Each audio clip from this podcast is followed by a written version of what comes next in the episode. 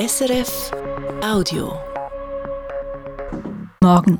Ein Jahr Krieg in der Ukraine und noch immer fallen die Bomben. Am Jahrestag des russischen Angriffs fragen wir, welche Ziele verfolgen Russland und die Ukraine nach einem Jahr. Und wir schauen uns den sogenannten Friedensplan an, den China für die Ukraine vorgelegt hat. Ein Jahr Krieg in der Ukraine, unser Schwerpunkt heute. Das Freitagswetter ist durchzogen, Kevin Kahanes aus der Nachrichtenredaktion. Ja, der Tag beginnt im Norden zeitweise sonnig, am Abend gibt es dann aber verbreitet Regen, das Ganze bei 10 bis 14 Grad. Ein Jahr Krieg also und noch immer ist kein Frieden in Sicht. Nun will es China versuchen mit einem eigenen Friedensplan. Das hat Chinas Außenminister letztes Wochenende angekündigt und jetzt hat Peking einen Zwölf-Punkte-Plan vorgelegt. Was dieser beinhaltet, weiß China-Korrespondent Samuel Emmich. Das Papier der chinesischen Regierung ist kein eigentlicher Plan, sondern vielmehr ein Positionspapier. Wer hoffte, China initiiert heute einen relevanten Schritt Richtung Frieden in der Ukraine, wird enttäuscht sein. Die zwölf Punkte sind eine Aufzählung bekannter Positionen Chinas. Die staatliche Souveränität soll gewährleistet sein. China verweist dabei wiederholt auf die UNO-Charta. Die Zivilbevölkerung soll geschützt werden, Atomkraftwerke nicht beschossen werden. China kritisiert erneut auch die USA und die NATO, ohne diese aber dabei zu nennen. Die Sicherheit einer Region sollte nicht durch die Ausdehnung eines Militärbündnisses gewährleistet werden, Sanktionen nicht einseitig ergriffen werden. Gleichzeitig fordert China die internationale Gemeinschaft auf, Friedensgespräche zu fördern. China wolle dabei weiterhin eine konstruktive Rolle spielen. Wie, das bleibt auch nach dem heutigen Positionspapier unklar. China-Korrespondent Samuel Emch war das. Und wir bleiben beim Thema. In der UNO-Vollversammlung hat China diese Nacht keine Stellung bezogen zum russischen Angriff auf die Ukraine, Kevin Kahanes. China hat sich in einer UNO-Abstimmung der Stimme enthalten, genauso wie 31 andere Länder auch. Insgesamt aber hat die UNO-Vollversammlung eine Forderung beschlossen. Sie will, dass sich Russland aus der Ukraine zurückzieht. 141 der 193 Mitgliedstaaten haben für diese Resolution gestimmt. Dagegen waren neben Russland sechs weitere Länder, etwa Belarus, Nordkorea und Syrien. Die Schweiz hat für die Resolution gestimmt. Außenminister Ignazio Cassis sprach vor der Vollversammlung. Er sagte, die Ukrainerinnen und Ukrainer hätten das Recht auf ein Leben in Frieden. Ja, und zum Jahrestag des russischen Angriffs zieht auch die Internationale Atomenergiebehörde eine Zwischenbilanz. Ja, denn wegen des Kriegs gab es letztes Jahr immer wieder Zwischenfälle in den AKWs der Ukraine. Insgesamt sei das mehr als 40 Mal passiert. Der Chef der Internationalen Atomenergiebehörde schreibt dazu, man habe Glück gehabt, dass es noch keinen Atomunfall gegeben habe. Und die Welt müsse alles dafür tun, dieses Risiko zu senken. Der Krieg in der Ukraine ist also ein Jahr alt unterdessen.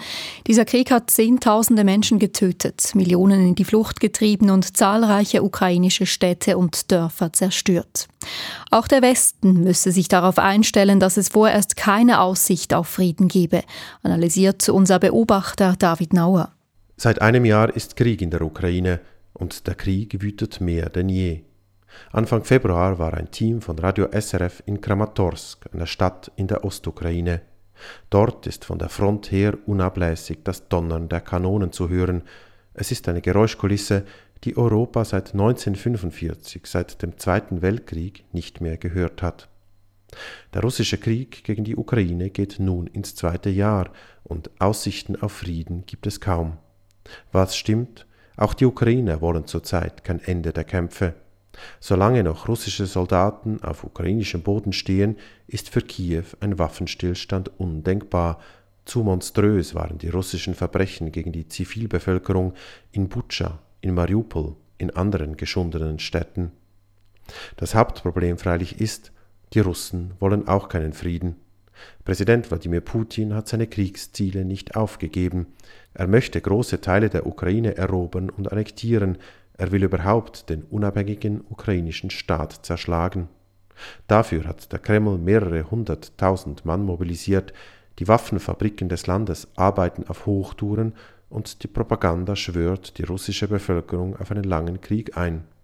Putin ist bereit, einen sehr hohen Preis zu bezahlen, um diesen Krieg zu gewinnen. Es mag immer wieder Versuche geben, einen Frieden zu vermitteln, international, etwa bei der UNO, aber die realistischste Perspektive ist düster. Die Kämpfe werden noch lange weitergehen, brutal und blutig. Darauf muss sich auch der Westen einstellen.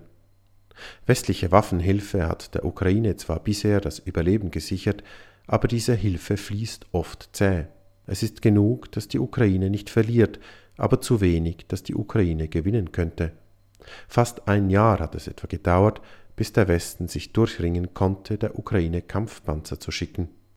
Wenn Europäer und Amerikaner wirklich wollen, dass Putin mit seinem Eroberungskrieg nicht durchkommt, dann müssen sie mehr tun für die Verteidigung der Ukraine, und sie müssen vor allem bereit sein, es lange zu tun, möglicherweise über Jahre Artilleriemunition, Panzer, Raketen zu liefern.